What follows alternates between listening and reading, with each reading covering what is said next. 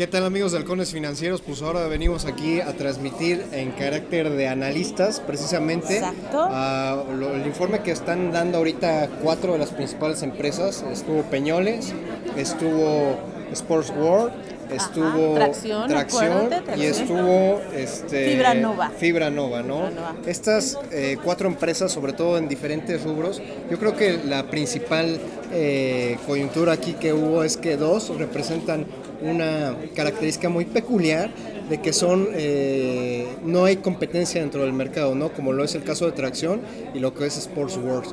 Y sobre todo que se caracterizan de que ellas provenían de- del private equity, ¿no? De Nexus Capital.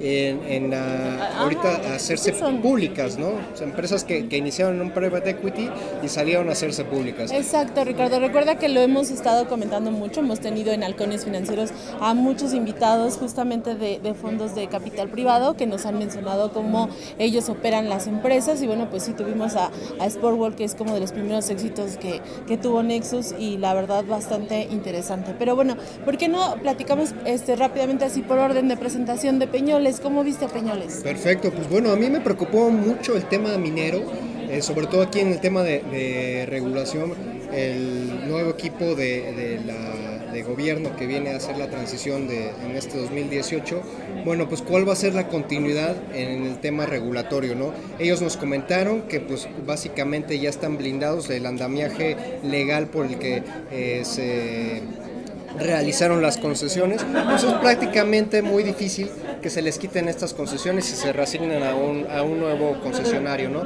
Y esto es muy cierto, puesto que todo lo que es la operación, bueno, es muy difícil que existan nuevos competidores que lleguen y que desplacen la, la concesión que ya tenían, ¿no? No, y efectivamente además son temas de largo plazo, o sea, una mina no es de hoy, este, hago esto y me, y me desaparezco, entonces, ten- ajá, o sea, te es lo cabo, cedo, ¿no? exactamente, y te lo cedo, cosas por el estilo, entonces, bueno, manifestó de alguna manera cierta tranquilidad, también le da cierta tranquilidad a los inversionistas y, y, bueno, pues a mí también eh, me agradó, me agradó que los, Los planes... múltiplos, ¿cómo los viste? Los, lo- deja los múltiplos. A mí lo que me llamó mucho la atención es el monto de inversiones que señaló que en los últimos 10 años ha invertido cerca de 10 mil millones de dólares en México. Este año básicamente vimos en su presentación, en el tercer trimestre van a estar eh, entrando en operación con una planta en Coahuila, con una minera en Coahuila. Esto es muy interesante. Y también otro proyecto que va a arrancar este año. Entonces la, la empresa sigue trabajando en este tipo de, de- de, vaya, de, de sus empresas, de sus minas. Y eso pues bueno sigue gustando al mercado. Aunque bueno, desafortunadamente lo que dijo, uno de los temas que limita la entrada a, a Peñoles a pues, es- inversionistas es, Ajá, es la volatilidad, es la, la bursatilidad. flow, ¿no? La bursatilidad. Exactamente, ¿no? ¿no? Y eso pues ya ves que señaló que hasta ahorita no hay nada que nos esté indicando que la empresa va a hacer de alguna manera eh, de, de buscar que existan más inversionistas. Vamos a seguir viendo a Peñoles de esa forma, por mucho que nos guste entrar o salir no va a ser tan fácil. Y bueno, sí señaló que está o que la ve 20% subvaluada con respecto al precio que, que está ahorita.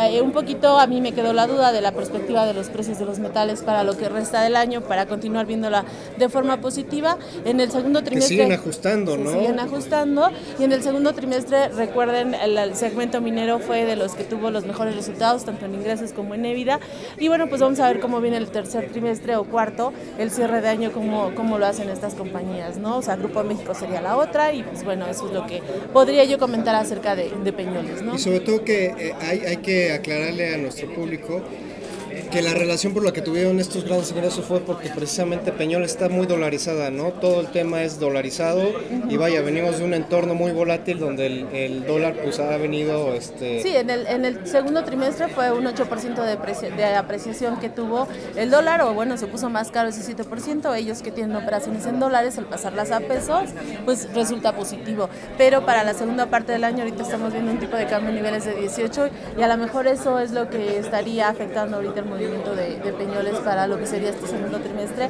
y para el resto del año, ¿no? Oye Mari, y si eh, seguimos con Tracción, precisamente e- esta empresa de logística mexicana que nació de, de, Nexus. ¿Cómo la viste? O sea, ellos van pero con todo. Pero van pero con todo, no entiendo un poco, si tú ves la, la gráfica, pues sí se fue como mucho a la baja, pero bueno, aquí ahorita lo que me llama mucho la atención son el cómo está señalando que el e-commerce o estas nuevas tendencias de Amazon, de Walmart, todas estas compras que vamos a estar haciendo vía internet, para ellos son el catalizador. ¿Por qué? Pues porque para tú te vas a comprar o yo voy a pedir algo en Amazon, pues necesito que, que lo transporten. Y entonces ahí es donde ellos estarían entrando y ese es como el potencial de mercado que donde creen que van a estar, donde se ve bastante bueno. Adicional, bueno, a toda esta parte de transporte de, de personal, de, este, en las escuelas y todo, que ya es un nicho que conocen. Pero bueno, hacia adelante para mí sorprendente esto que mencionó del e-commerce, de, las nuevas, de la, logística, que es donde estamos atrasados. Que es necesaria, ¿no? Es, ese, ese andamiaje necesario para establecer el nuevo e-commerce. A mí me, me, llamó mucho la atención el hecho de, del mercado que ven ellos en refrigerados e hidrocarburos. Eh, casi, casi nos, nos, dieron ahí una, una luz verde, ¿no? En, alguna adquisición hay que traer. Que hay que resaltar esto que están en tres, tres proyectos de due diligence. ¿no? Esto quiere decir que están analizando a las otras empresas que posiblemente podrían llegar a adquirir. Entonces esto está muy interesante porque pues, eh, bueno, aunado sobre todo al, tema de consolidar todas estas empresas, todas estas... Eh, eh, distintos, distintos sectores que atienden la logística, ¿no? A través de, un, de una sola módulo de, atención, ¿no? De brindar la misma cara hacia el cliente, eso está padrísimo, ¿no? Porque les va a ahorrar más o menos unos 150 millones de pesos. consolidar los servicios de la empresa que, que, acaban, de que justamente de la que nos hablan que acaban de adquirir, más los tres proyectos donde podríamos estar viendo compras. amigos, aquí pues vamos a echar una hoja atracción, o sea, vamos a ver si la traemos en el portafolio, vamos a ver qué construimos con la compañía, que definitivamente me gustó, creo que trae muy buenos proyectos hacia adelante y pues va. Oye Mari, y después de tracción estuvimos con fibra nova, Ajá. esta nueva fibra pues que prácticamente, pues yo creo que en términos de control es muy sana. No sé tú qué opinas. También me digo, está cumpliendo un año, ellos me señalaron que estarían cumpliendo un año en agosto de haberse colocado en el mercado. Eh, van muy bien.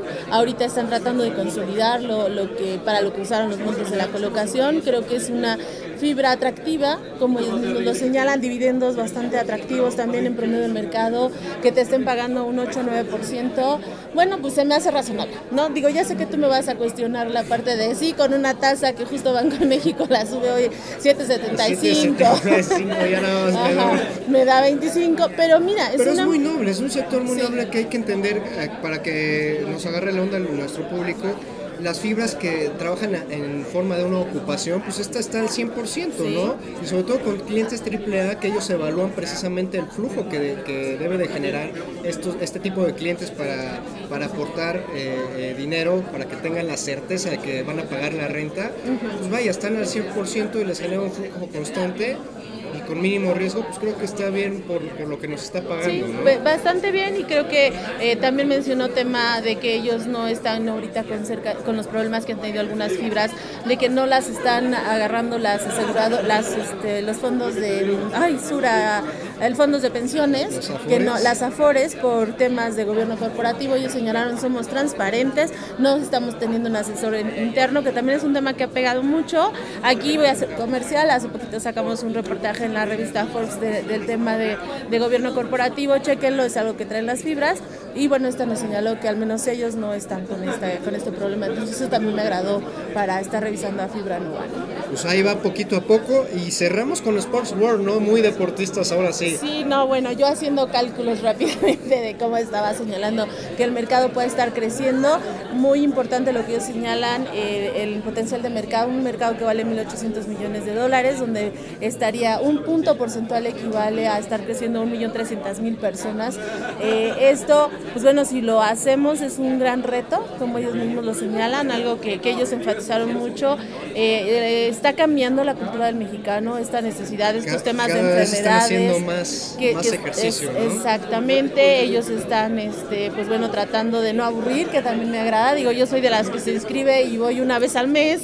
Eh, está, está, muy padre ese, ese tema, sobre todo porque son unos monstruos y están detectando las flexibilidades, las, necesidades del mercado, ¿no? Y se están adaptando a este mercado, ¿no? Exactamente. Así el tipo CrossFit y todas estas cosas que antes no se veía en un en, un, club deportivo. Y me gusta porque lo que te dicen, o sea, pasan de un fitness a un wellness. Y sí, digo, tú que eres triatlonista y que el todo acá, el experto, pues bueno, muchos nos asustamos, o sea, yo no voy a llegar a eso, yo voy solamente por tema de salud y entonces ellos me están enseñando a hacer ejercicio, me están creando un hábito y eso está padre. La verdad es que eso... Que eso es lo padre, ¿no? Exactamente. Entonces, muy bien, muy bien que nos señaló que espera al menos este año cinco aperturas nuevas, han hecho dos, la de Tlalpan que dicen que ha sido muy exitosa en términos de, de ocupación y la que adquisición de la deuda, ahorita lo que me gustó que trae más o menos, acaban de hacer un sindicato con 750 millones de pesos, ¿no?